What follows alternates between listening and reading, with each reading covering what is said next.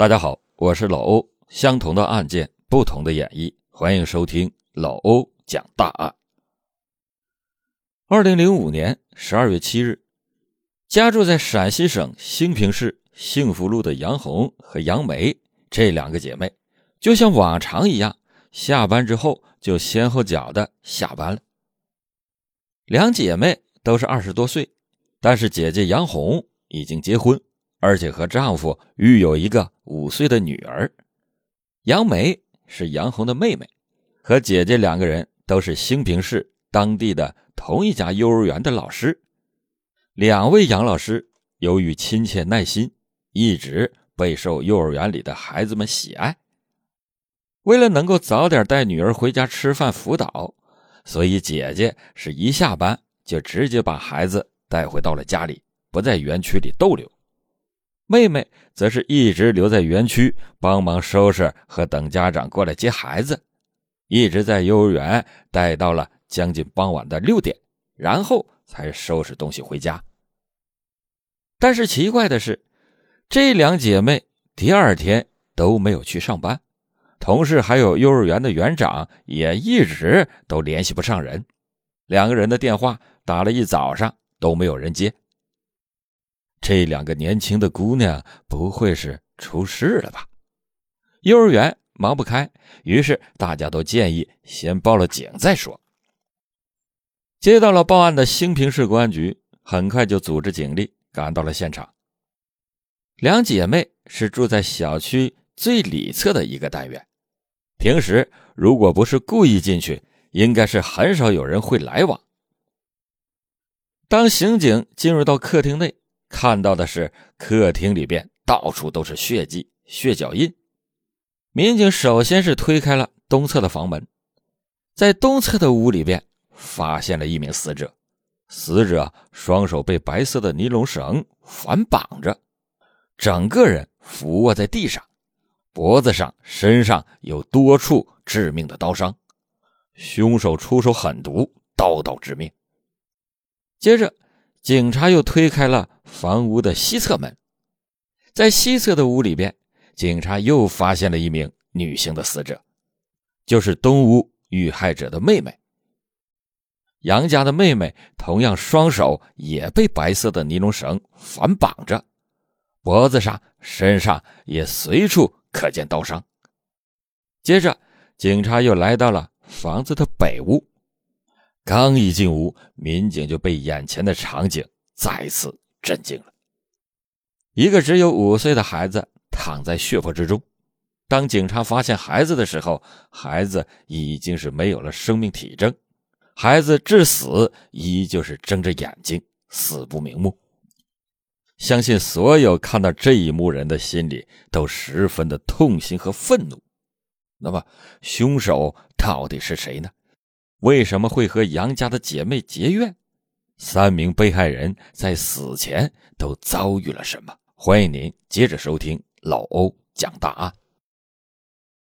得知到了杨红还有杨梅的死讯，最痛苦的莫过于他们的家人。杨红和杨梅所居住的房子是一个三居室，原本是姐姐杨红和姐夫一家居住的，但是由于工作的需要，姐夫三五不时的。就要外出出差，每个月两三万元的收入，在那个年代就大大的提升了杨红母女的生活水平，所以她也很支持丈夫外出打拼。这时，杨红的妹妹杨梅刚好到本市找到了工作，还和姐姐是同一个幼儿园，于是杨梅就搬去了和姐姐一起住。原本是想着互相都可以有个照应，生活也会一直这么的平稳幸福下去。但是现在两姐妹却都双双遇害，连五岁的孩子也死不瞑目。得知到妻儿丧命的杨红丈夫李先生不愿意接受现实，抛下工作，立即就买了回兴平市的车票。看着照片中女儿可爱的脸蛋，还有甜美的笑容。李先生是痛不欲生，回家的一路上，他都不停的安慰自己，这一定是搞错了。自己的妻子平时这么温柔讲理，怎么可能会得罪人呢？大家注意，案发的现场的门窗可都是没有受到任何破坏的，也就是说，杀人凶手是以非常和平的方式进入到被害人的居住的楼层。所以，凶手要么就是尾随跟踪入室，要么他就是被害人的熟人朋友。而且，凶手的作案手法非常的残忍，都是以在脖颈处一刀毙命的方式，让被害人由于失血过多而看着自己慢慢的失去生命。这种作案手法显然会让死者十分的痛苦。会让死者清醒地感知到死亡离自己的脚步越来越近。难道是两名死者在生前得罪过什么人？可是两姐妹是出了名的与人为善，家里的父母也教育他们，即使看到要饭的，也不能让人家的碗里空着的理念，教育着孩子。那么，凶手到底是谁呢？为什么要选择这对善良的姐妹花下此毒手呢？这时，一个更恐怖的消息传了出来，让原本就人心惶惶的小镇百姓更加的担惊受怕。那就是这宗凶案似乎不止一个凶手。警方从案发的现场提取了三种不同的血足迹。分别是皮鞋、手工切割底的布鞋，以及农户人家经常穿的那种千层底儿的布鞋。但是，由于受限于当时的技术水平，警方从这三个脚印也并不能获得更多的有用的信息，反而让幸福路的小区居民更加的不敢出门。通过走访排查，民警很快锁定了一名嫌疑人郭某。郭某身体强壮，距离杨家姐妹不远处附近开了一个水果摊通过走访，民警发现郭某生活中经常习惯穿布鞋，他会熟练使用竹环套捆绑的方式，而且郭某有盗窃的前科。出狱以后，郭某一家人生活拮据。在调查的途中，民警发现。郭某的妻子和遇害者杨家姐妹还有着亲戚关系，郭某对遇害者杨家姐妹的家庭经济情况多少是了解一些，又是熟人，民警很快就把郭某列为了嫌疑人。当民警找到郭某核实情况的时候，郭某则不慌不忙地回答应对。郭某说：“案发的当天晚上，他在当地的粮店干活，有证人。”可以为他作证，民警就走访了当天粮食店的员工，证实了郭某当天晚上曾经在粮食站工作过。不过，至于他何时离开的，就没有人能够证实。在郭某的对话中，警察发现郭某穿着一双崭新的布鞋，这一点就引起了民警的警惕。布鞋作为普通大众经常穿的鞋子。通常一双布鞋，很多老百姓穿破了才会换一双新鞋子。这种手工做的布鞋又耐穿。当警察询问郭某原来的旧鞋子哪里去了，郭某呢却始终回答不上来。这下就更加重了郭某的重大嫌疑。警察就来到了郭某家，搜过了一遍，但是始终没有找到他原来的旧鞋。面对着询问，郭某又闭口不答。警察只有把希望寄托在案发现场遗留的那枚指纹。经过比对，郭某指纹和现场遗留指纹不符合，没有证据证明郭某就是凶手。没办法，警方只能是放了郭某。自从2005年12月8日以来，幸福路发生的这桩命案。已经好几个月了，一直没有被侦破，这就让兴平市也一直被恐怖的气氛压抑着。尤其是案发的那个小区附近的居民，由于凶手还没归案，担心会继续找上门来，所以大家都陆续的搬走了。其实大家可想而知，如果是自己的邻居一下子发生了这么大的命案，还突然没了三条人命，最小的年仅五岁，谁的心里都会十分的抗拒。最重要的是，这个案子一共有三名体格强悍的凶手，目前没有一个落网的，还一直逍遥法外，说明自身的人身安全是随时。会受到威胁的，因此，尤其是小区居民里那些带孩子的、单身的独居女性，或者是男主人经常需要外出的人家，自然就觉得这个小区不能再待了，于是大家纷纷搬走。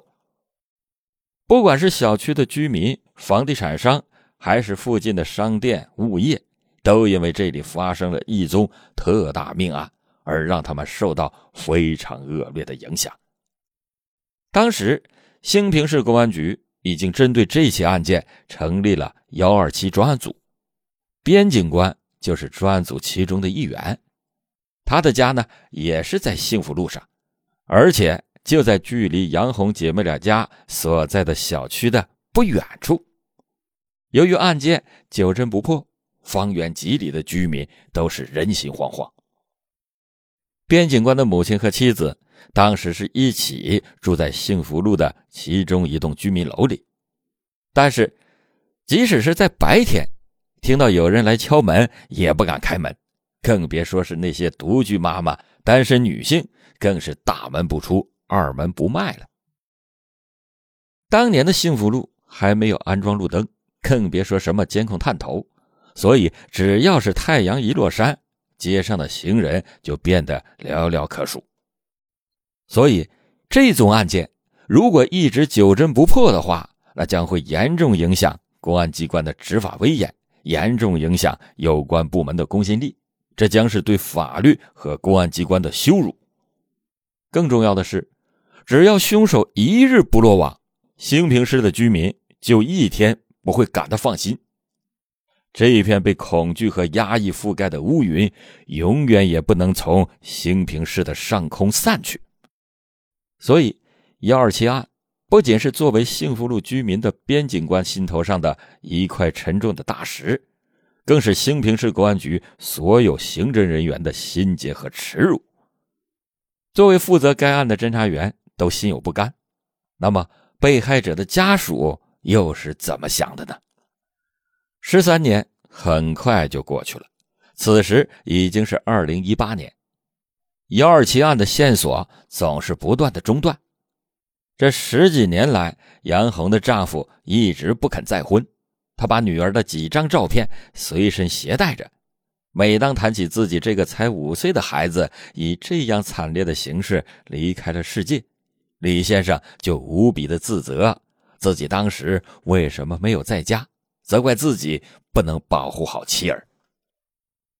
李先生在采访的时候曾经痛哭说：“我自问一辈子循规蹈矩，老实做人，老天为什么还要这么对我？”其实，早在二零零六年，警方就告诉李先生，现场已经多次复勘了，可以对案发现场自行处置了。意思就是让李先生对这栋房子，或者是卖，或者是租，都可以随他处置了。但是李先生不听劝，把那套房子的钥匙交给了警方保管，告诉兴平警方，只要是有助于破案，可以随时的进出这间房子，并且李先生保证，他在凶手落网之前，绝对不会把房子卖出去。每次只要李先生从外地回来。他都会来到兴平市公安局去来询问案件的进展，但可惜的是，十几年来他得到的都是一模一样的答案。被害者家属对凶手落网的迫切心情，警方也是感同身受，同样也对案件十三年来毫无进展感到羞愧。直到二零一八年六月，兴平市幺二七案。随着科技手段的进步，似乎带来了新的转机。刑侦检验科的几名同志经过不懈的探索，终于在现场的生物检材中检出了嫌疑人的身份信息。那么，这三名凶手到底是谁？二零零五年十二月七日那一天下午，到底发生了什么？二零一八年六月，警方通过全国联网的公安数据库，锁定了一个叫郭某的嫌疑人。二零一八年六月九日，郭某在江苏太仓被捕。随即被押回兴平市。这位郭某其实有过抢劫犯罪的前科，即使是到了监狱里，郭某也并不悔改。当时刚刚出狱的郭某口袋里一块钱都没有，整天都被妻子训斥，被人在背后也是指指点点。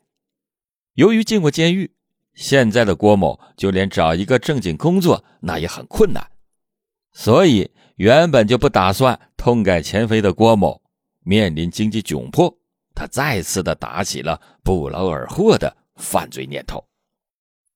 当时，郭某就在幸福路附近帮人装卸水果，有时也会在路边撑起一个小水果摊，贩卖一下低价收过来的水果。但是，这些微薄的收入根本不足以支撑他的衣食住行，更别说一家人的吃住问题了。在幸福路装卸水果的那段时间，郭某留意到杨家姐妹衣着光鲜整齐，一看就经济条件不差，而且他俩每天准时准点的上班，也好实施计划。最重要的是，他知道这姐妹俩是他老婆那边的亲戚，如果想要打听清楚他们家的情况，那简直是轻而易举。二零零五年十二月。郭某召集了当初在狱中一起服过刑的两位狱友，也就是梁某以及何某。这三个人当时都由于刚出狱，身无分文。三个人认为，现在只要是能够把钱弄到手，他们愿意不择手段。通过郭某的妻子，三个人终于打听清楚了：杨红和杨梅两个人目前家中没有成年的男性，杨红的丈夫。常年外出，暂时也不会回家。三个人商量好了下手的目标和作案的计划，当即就决定在二零零五年十二月七日下午，杨红下班的时候对他下手。当天下午，三个人尾随着杨红母女回到了住所。就在对方快要关上门的一瞬间，他们猛地顶住了门。然后冲入室内，把杨红控制了起来。当时三个人还没打算要弄出人命，只是拿出了提前准备好的尼龙绳，把杨红捆了起来，然后由郭某看管好这对母女，郭某和何某去翻找财物。但是当时杨红的五岁的女儿由于害怕，一直扑在被捆住的妈妈怀里，哭得声嘶力竭。梁某担心会把附近的邻居惊动了，所以就把母女分开到了两间卧室，分别控制。就在这时，六点下班的杨梅推门进入了屋里，屋内的三个人顿时是惊慌失措，于是一致决定杀人灭口。最后，三个人把杨梅也用尼龙绳控制起来后，由郭某杀害了杨家姐妹。杨红五岁的女儿则是梁某下了毒手，杀了三条人命之后，郭某他们三个人迅速的搜拢财物，来不及打扫现场，三个人瓜分了财物之后，就匆匆的分开逃窜。这十三年来的逍遥法外，让这三个人一直心存侥幸，没有丝毫要去自首的打算。咱们之前讲过。在二零零六年的时候，兴平市警方也曾经找过郭某谈话，但是由于郭某的指纹并没有和现场的匹配成功，所以才让他溜之大吉。当时的警方也知道，由于凶手有三个人，所以即使郭某没有和这个唯一的指纹匹配成功，不代表他就不是其余的两个人。但是要把凶手捉拿归案。